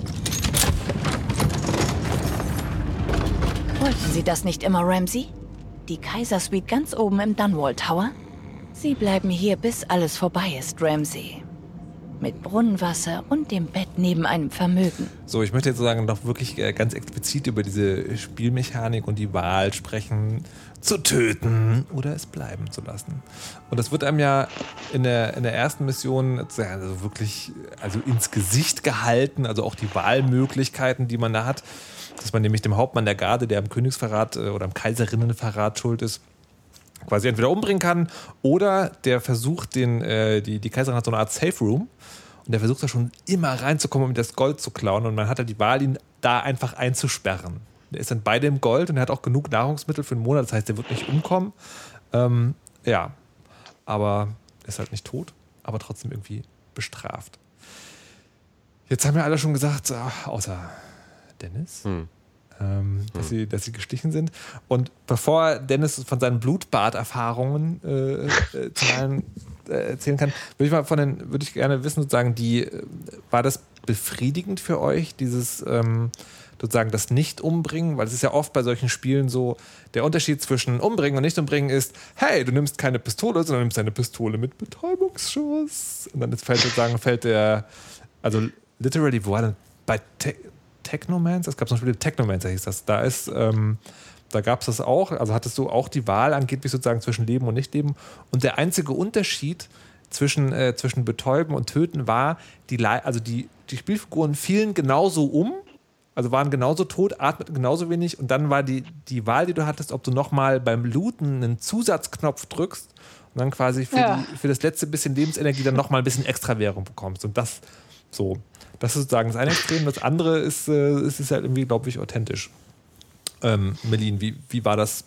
Findest Ich du das gut, wie es gelöst ist? Ich war, ich, ich fand es manchmal etwas unfair gelöst, weil manchmal habe ich zwar die Figuren betäubt und dann sind sie irgendwie trotzdem gestorben.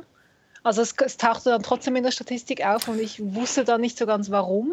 Ratten. Und ähm, dann kommt noch dazu, dass die, die, die ganzen Wachen, die haben irgendwie alle Adleraugen und sehen einen, obwohl man irgendwie das Gefühl hat, hat die sollten mich eigentlich nicht sehen. Ich sitze hier im Schatten und bin irgendwie 300 Meter von denen weit entfernt. Und dann kommt noch hinzu, was mich, glaube ich, am meisten frustrierte, ist das kleinste Detail, nämlich man kann Leute, die in Stühlen schlafen, kann man Mhm. bewusstlos Stimmt. würgen. Mhm. Und das hat mich so frustriert. Was, wenn die darin, also nicht wenn sie sitzen, sondern wenn sie darin schlafen. Ja, nur wenn sie in diesen verdammten Stühlen schlafen, kann man sie nicht bewusstlos würgen. Okay. Also ich habe ich, ich habe mich gefragt, was ist das für ein Designfehler? Weil sie sind ja schon bewusstlos. ja, ich glaube, ich glaube vom also Im ich, Schlaf. ich frage macht mich, auf. Aber genau. Du kannst dann äh, Gläser rumwerfen und sie wachen dann auf und dann Ja. musst du extra aufstehen und sie bewusstlos würgen. aber ich Ja. habe also ich hatte Scheißtag, oder? Aufgewacht, bewusst. aber ich hatte nee, aber ich frage ich frage mich gerade, ob es wirklich so ist, weil ich hatte auch ab und zu den Eindruck, dass es so ist. Aber dann hat es doch immer irgendwie geklappt.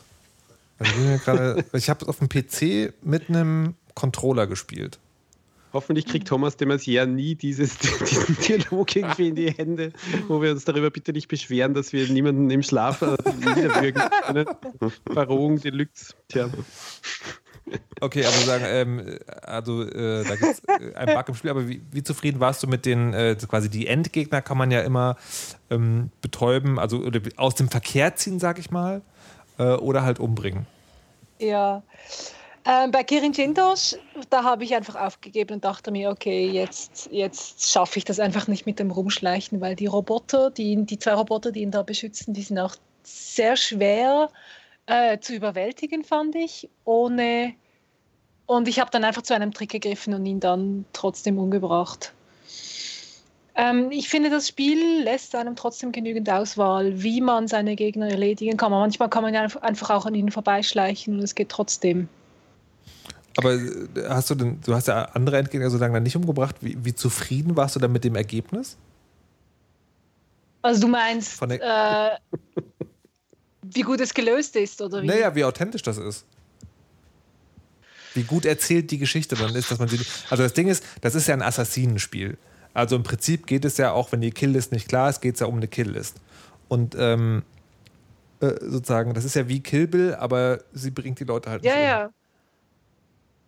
Also das, ist- das finde ich aber interessant, weil ich, ich komme ja aus der Deus Ex-Ecke und da, das finde ich jetzt ist nicht unbedingt ein Assassinenspiel, es ist ein Schleichspiel und da kannst du wählen, ob die Leute umbringst oder nicht. Genauso Mhm. wie dann auch Dishonored 2 mir die Wahl lässt, ob ich die Leute umbringen will oder nicht. Und deswegen ist es für mich nicht primär ein Assassinenspiel, sondern ein Schleichspiel. Okay. Herr Siegel? Und vor allem, vor allem äh, die, die Rache, die man nimmt oder das Schicksal, das einige von diesen äh, so auf originellere Weise aus dem Weg geschaffenen Daniel Eil ist ja eigentlich viel grausamer, als sie einfach nur irgendwie äh, um die Ecke zu bringen. Also äh, ganz am Anfang zum Beispiel, weil du das vorher erzählt hast, den, Hauptmann der Wache, also ich habe das eigentlich in dem Bewusstsein gemacht, dass der Typ da drinnen bis ans Ende seiner Tage drinnen bleibt in diesem Türmchen.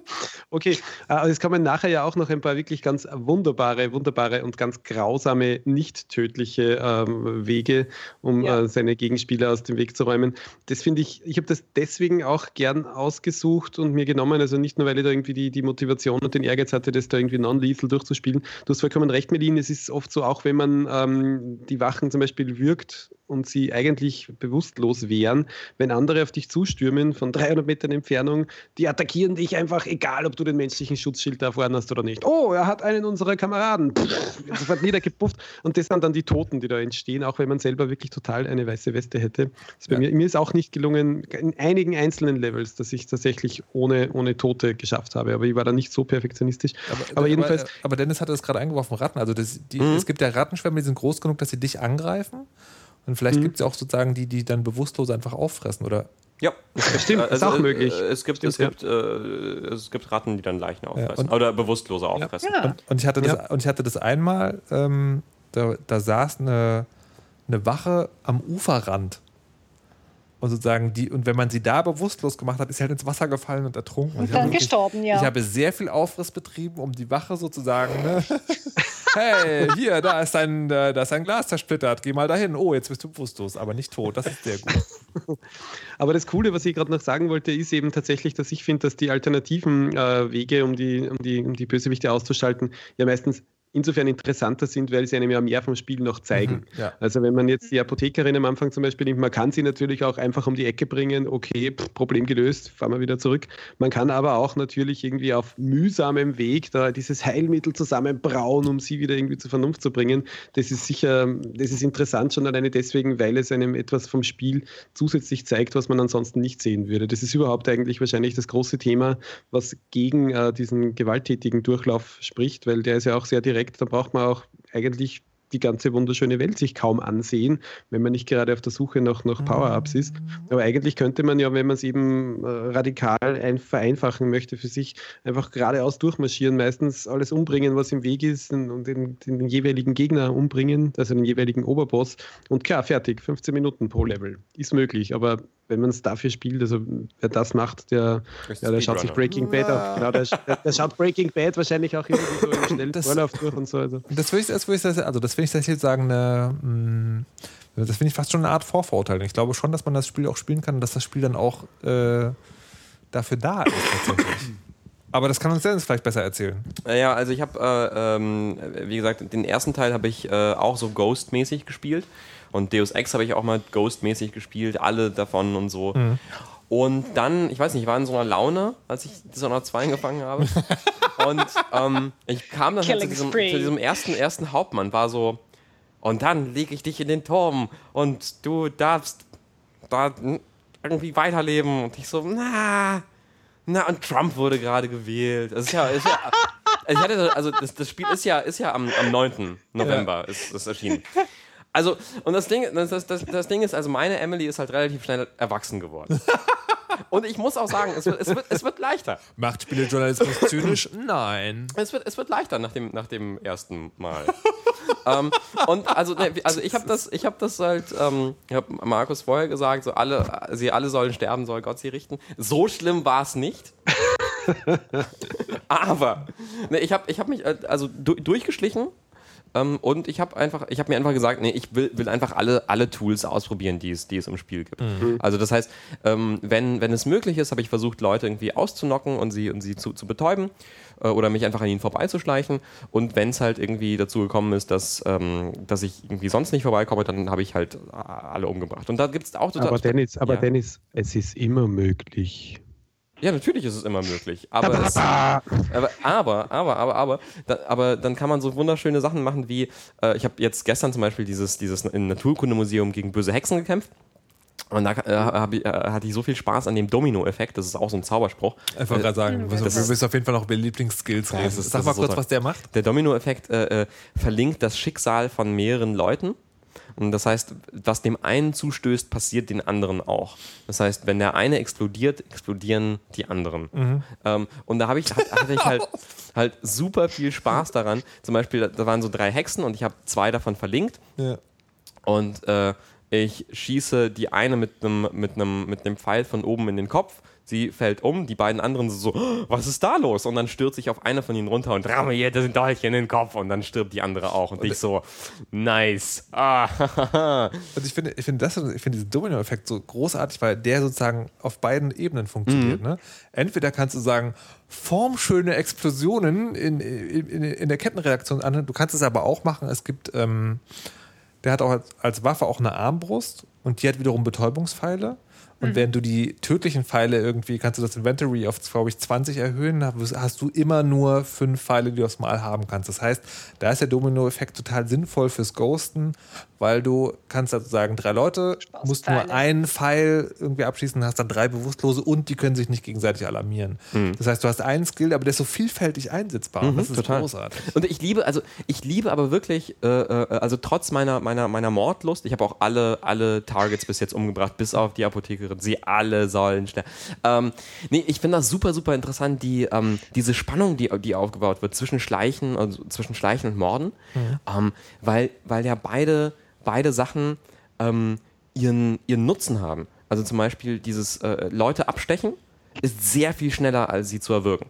Also als sie zu würgen. Das heißt, wenn da, wenn da irgendwie so eine enge Patrouille ist, wo der eine immer den anderen sieht, dann ist es halt mega easy, den einen einfach abzustechen und den irgendwie wegzuschaffen oder vielleicht ihn sogar in Rauch aufgehen zu lassen mit einer Zauberfähigkeit. Auch das habe ich gemacht. Meine Leichen verpuffen in Rauch, sodass Natürlich. nicht mal ihre Hinterbliebenen sie vor Ratten bewahren können.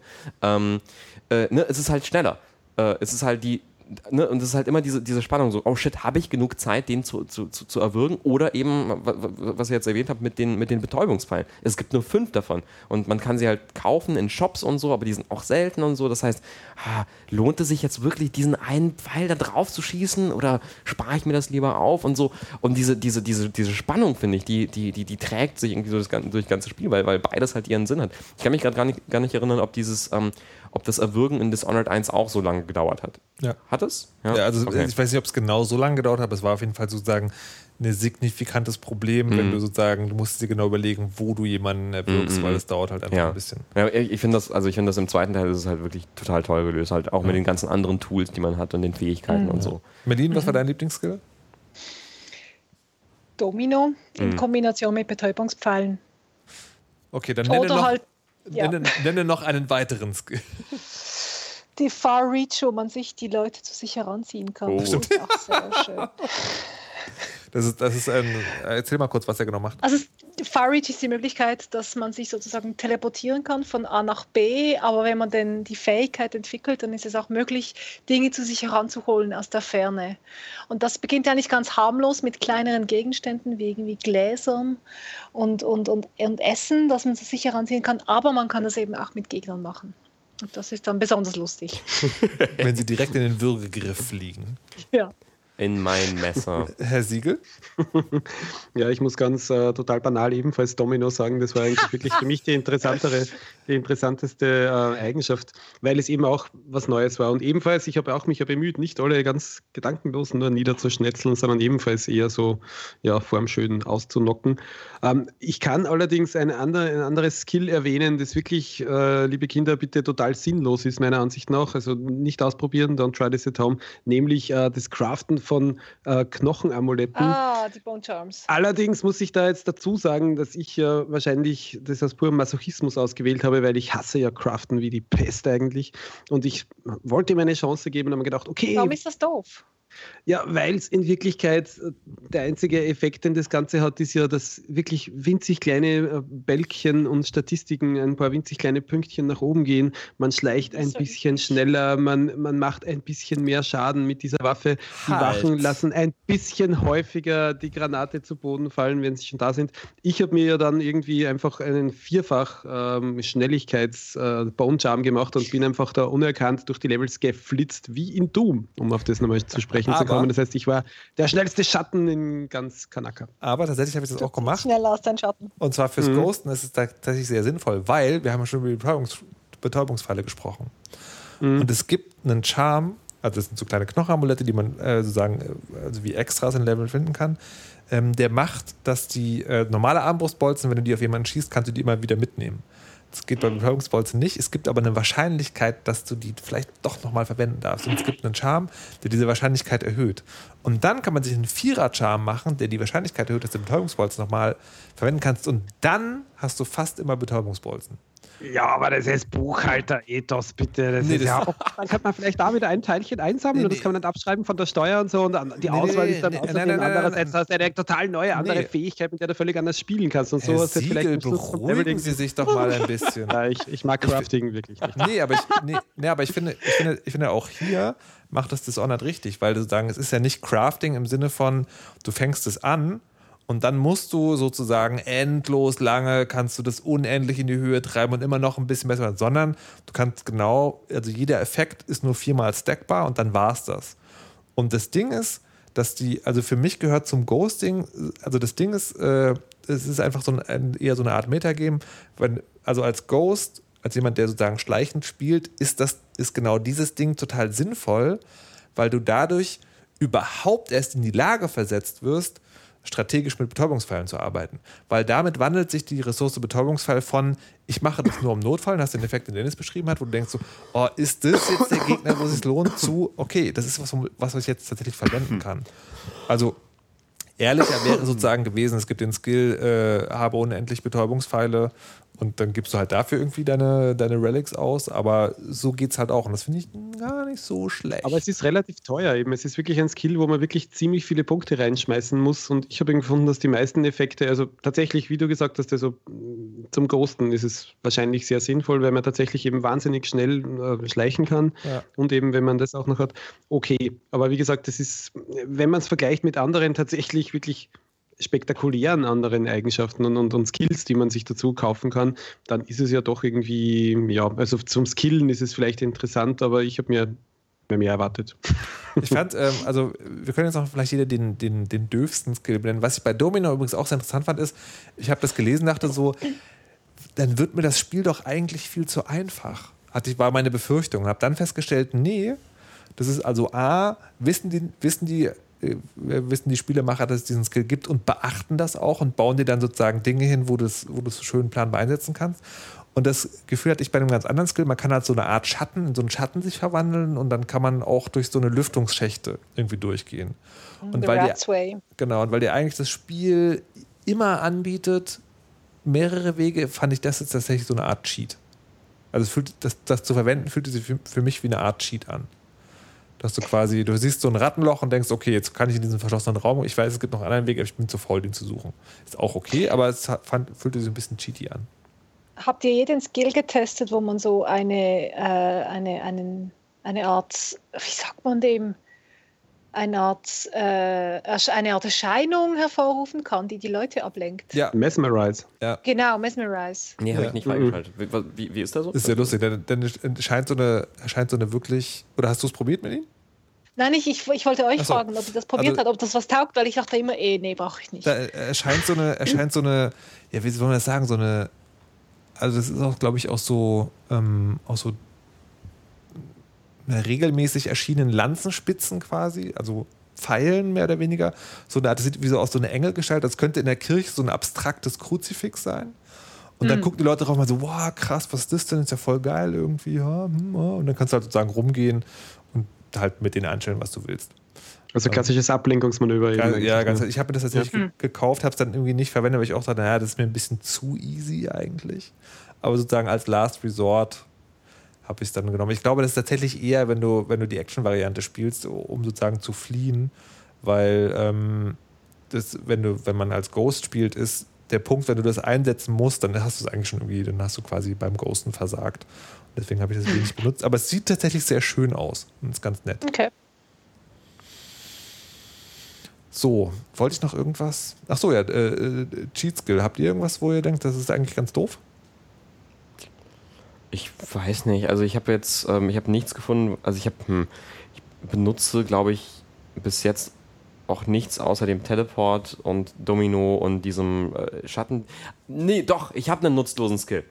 Äh, der äh, Farside Skill.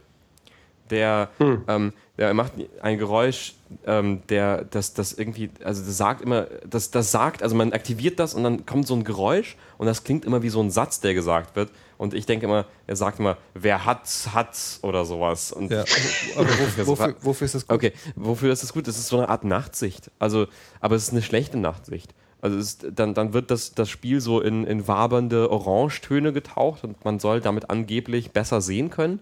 Man sieht aber alles schlechter, Mhm. weil alles in Orange getaucht ist und man kann damit durch Wände schauen und dann quasi die, den, den Sichtradius Ja. von, von, von Wachen sehen. Aber es ist irgendwie so.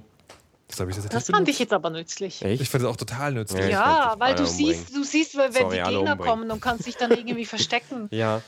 Nee, ich fand, ich habe den irgendwie nie richtig sinnvoll einsetzen können, weil auch meistens, ähm, quasi wenn man, also für mich interessant war zu wissen, wann irgendwie, wo die Wachen laufen, so. Mhm. Und meistens, finde ich, sieht man die aus dem Schatten. Und wenn man sie nicht sieht, dann kann man durch ein Türloch, durch ein Schlüsselloch schauen und dann sieht man sie auch. Das ist, das ist schon sozusagen, äh, also das, also stimmt, das ist auch ein Skill, der macht nichts, was du sonst nicht auch könntest, aber er macht halt einfacher. Ja, so ein bisschen, aber ich habe ihn irgendwie selten eingesetzt. Ich fand den, den irgendwie nicht so nützlich. Ja, das ist, genau, für mich ist das so ein totaler Standard zu sagen, hinter einer Tür sitzen, das Ding einsetzen und dann äh, gucken, Ja. er sich umdreht, Tür aufmachen, zack. Gucken, was da kommt. Ja. Na gut, sehr schön bis hierhin. Fehlt eigentlich nur noch eins. Sie können mich nicht durch diese Maschine geschickt haben, aber töten Sie mich.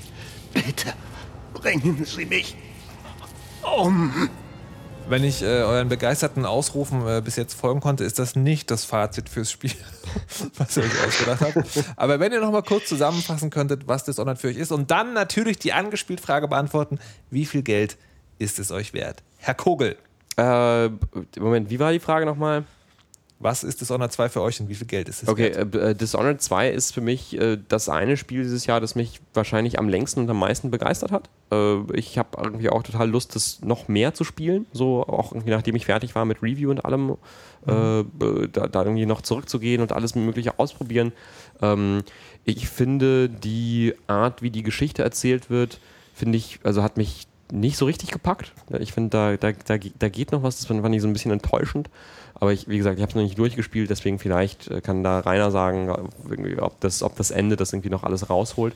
Ähm, nee, also inso, insofern ein geniales äh, Spiel, das irgendwie diese perfekt diese Spannung einfängt zwischen Schleichen und Kämpfen. Tolle, tolle, tolle Level hat, tolle Geschichten erzählt, eine tolle Welt. Ähm, großartiges Spiel, wirklich. Also toll, toll, tolles Ding. Äh, und Geld, äh, ich, also es ist halt wirklich auch eines so der Spiele, wo ich ähm, es nicht bereut hätte, die vollen 60 Euro dafür auszugeben, wo ich da, danach wahrscheinlich auch sehr, sehr zufrieden wäre, weil ich äh, es immer noch spiele Mhm. und weiterspielen möchte. Herr Siegel?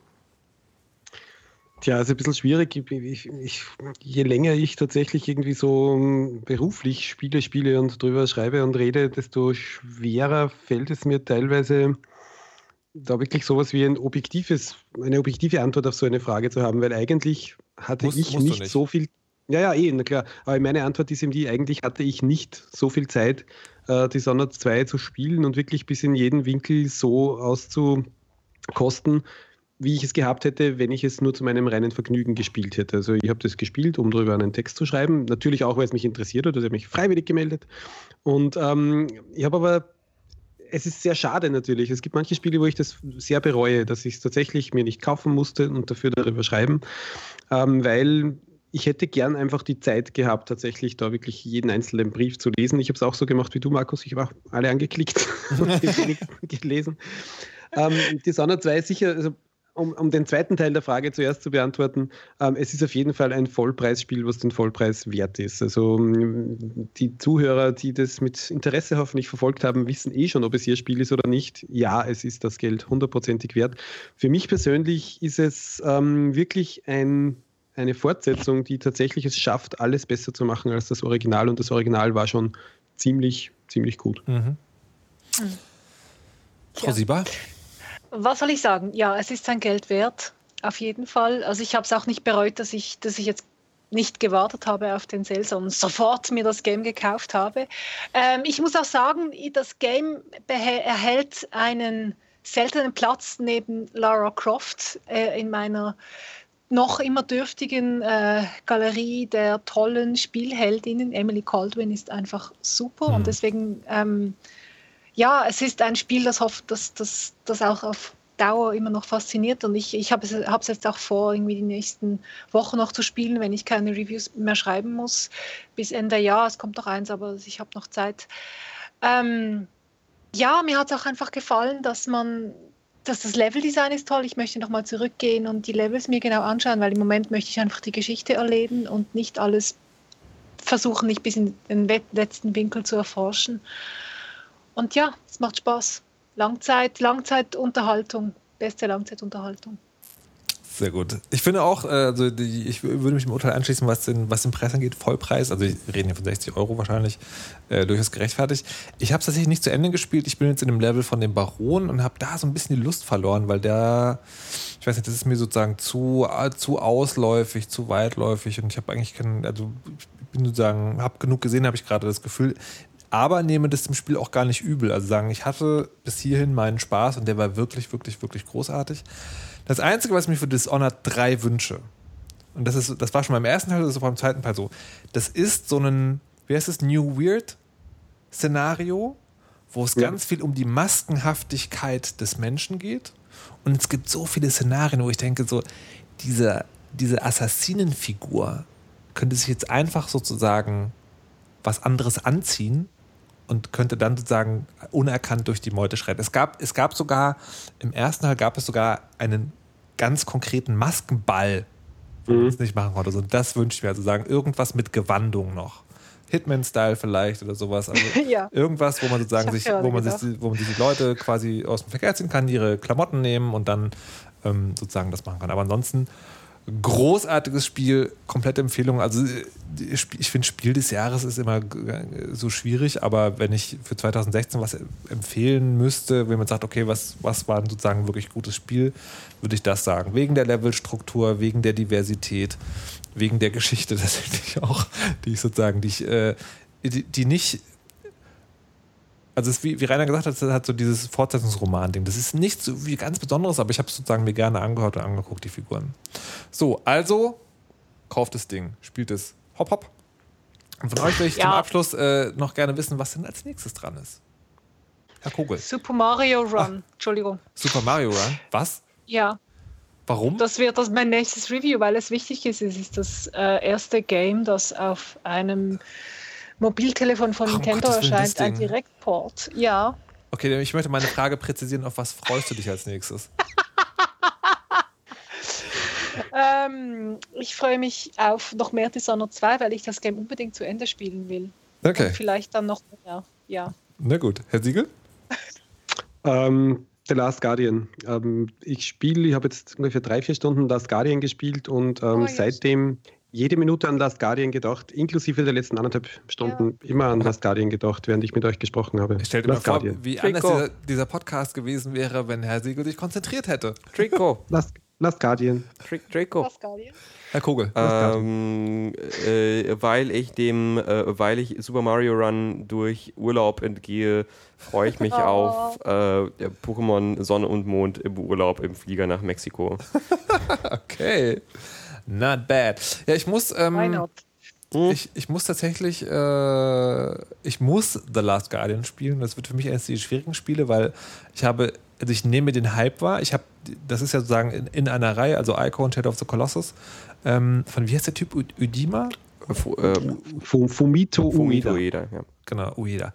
Ähm, der hat, äh, sagen, das, das ist halt auch so eine Figur und alle sind total gehypt. Und zwar sowohl im Vorfeld als auch alle, die spielen, sagen so, ja, es hat so seine Probleme, aber es ist ein echt großartiges Spiel und das hat bei mir schon so eine, das macht mir so eine Grundreaktanz manchmal. Und ich habe das, und ich habe das Messe-Demo gespielt und da war es halt wirklich sozusagen, das war halt vordergründig schlimme Kameraführung, schlimme Steuerung und ich bin sozusagen jetzt gespannt, wie das für mich wird. Was ich gerade richtig, richtig, richtig super gerne spiele, ist SteamWorld Heist. Das ist ein runden, rundenbasierter Shooter, könnte man sagen, also Taktik. Noch immer. Nee, nee, wieder, weil das ist jetzt auf iOS erschienen. Ah, okay. Aber du hast doch schon dreimal durchgespielt gehabt vorher, oder? Also schon auf Vita, wenn ich mich recht entsinne. Anderthalb auf dem Nintendo DS, aber Ah, Da ist jemand süchtig. ich hatte dieses Ding so, ach komm, das ist so geil, ich gebe auch nochmal 10 Euro dafür aus. Das haben die Spielemacher durchaus verdient und 30 Prozent daneben, ja, egal. Das ist wirklich super. Habe ich äh, wirklich, wirklich groß verhalten. Und äh, PlayStation VR kann ich jetzt endlich mal ausprobieren. Da bin ich jetzt sehr gespannt, was ich davon halten werde. Na gut. Liebe Damen und Herren, vielen Dank für die Teilnahme. Es äh, hat, war mir ein großes Vergnügen und ich hoffe, wir sehen und hören uns an dieser Stelle bald wieder. Tschüss. Ciao. Ciao. Etwas Chlor glorreich. Etwas Großes ist weg. Und ich weiß nicht was.